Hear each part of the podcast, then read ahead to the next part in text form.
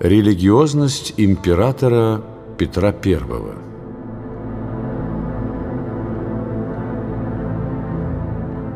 В 27-й день января 1725 года после полудня государь стал к кончине приближаться.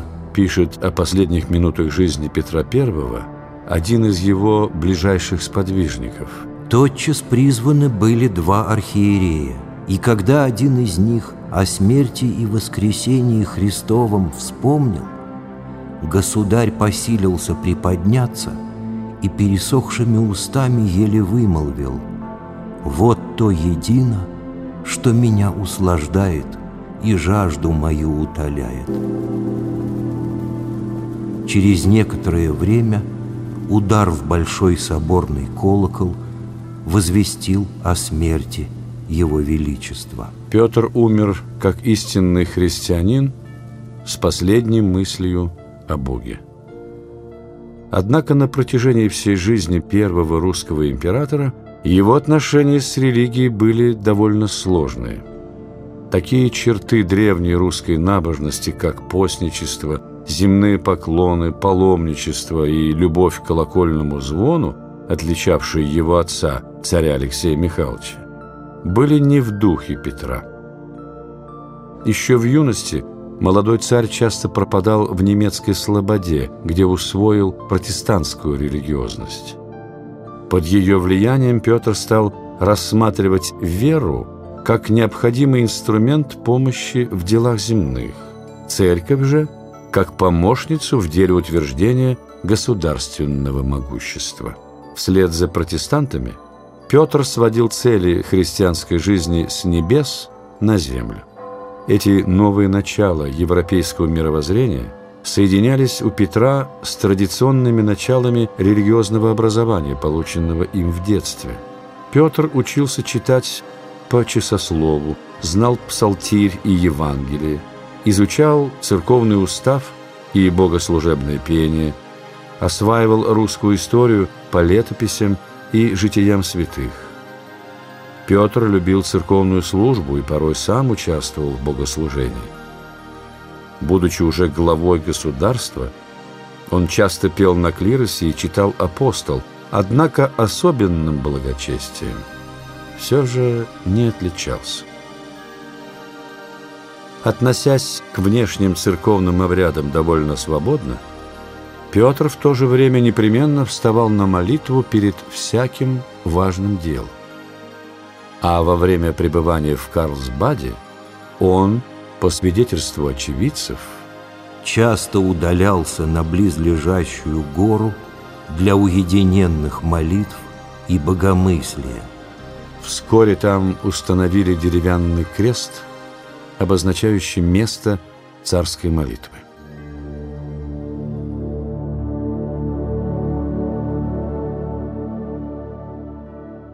Петру Первому был свойствен практический взгляд на роль веры в дела государства, но это не исключало в нем глубокого и живого понимания православия.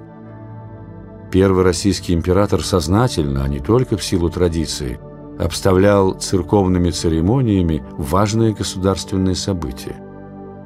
В своих манифестах, заявлениях, письмах он часто делал откровенные религиозные оценки переживаемых событий. «Быть трудолюбивым и честным, — писал Петр, — вот лучшая политика человека, власть имущего. Приносит она, однако же, мало пользы, если не сопутствует ей благословение Божие. По случаю взятия Азова царь написал «Победу сию с превеликою радостью приняли, и Господа Бога сердечно благодарили, ибо такие случаи только Ему единому приписывать достоит». Воззвание к промыслу Божию не было чуждо Петру и при неудачах. Вырвавшись из вражеского окружения, едва не попав в плен, Петр сообщал в Сенат. «Так Господь благоволил, по грехам, но мню, что праведный Бог может к лучшему сделать».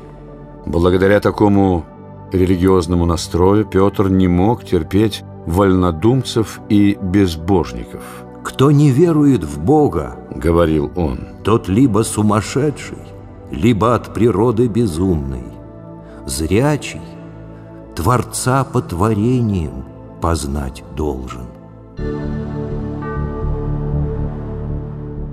Один из учившихся за границей питомцев Петра, будущий знаменитый историк Василий Татищев, приехал в Россию и стал издеваться над Библией и церковными порядками.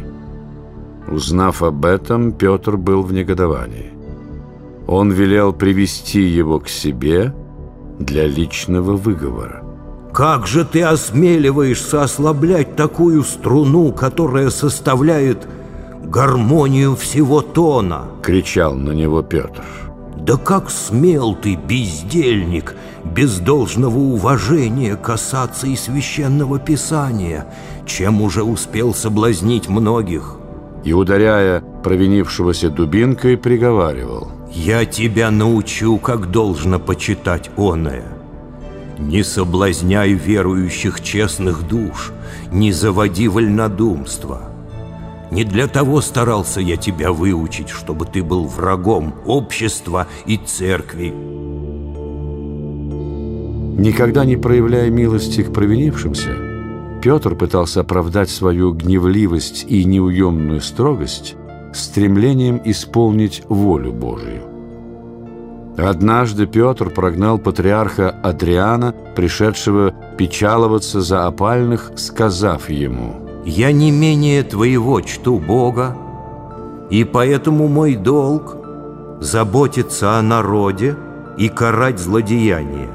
Я думаю, что для Бога нет более приятной жертвы, как кровь беззаконников. Но были и редкие исключения из этого царского правила. Однажды Петр приехал в Смоленск – для казни стрельцов. Преступники уже были подведены к плахе, когда из толпы народа к ногам раздраженного государя бросилась настоятельница Смоленского женского монастыря Марфа с рыданиями и громким воплем о помиловании. Эта неожиданная смелость игуменьи так поразила царя, что он подал знак остановить казнь помилование преступников вызвало бурю радости, которая охватила и самого царя. В благодарность Марфе за это новое, испытанное им чувство прощения, Петр приказал, чтобы она требовала от него, что пожелает. Тогда благочестивая игуменья просила построить в ее обители каменный храм вместо деревянного. Просьба ее – была исполнена. И весь город помогал ей в этом строительстве. Петр был ревностным, самоотверженным и бескорыстным служителем идеи общего блаженства. Однако высшей его целью являлось не Царство Небесное, а улучшение земного благоденствия.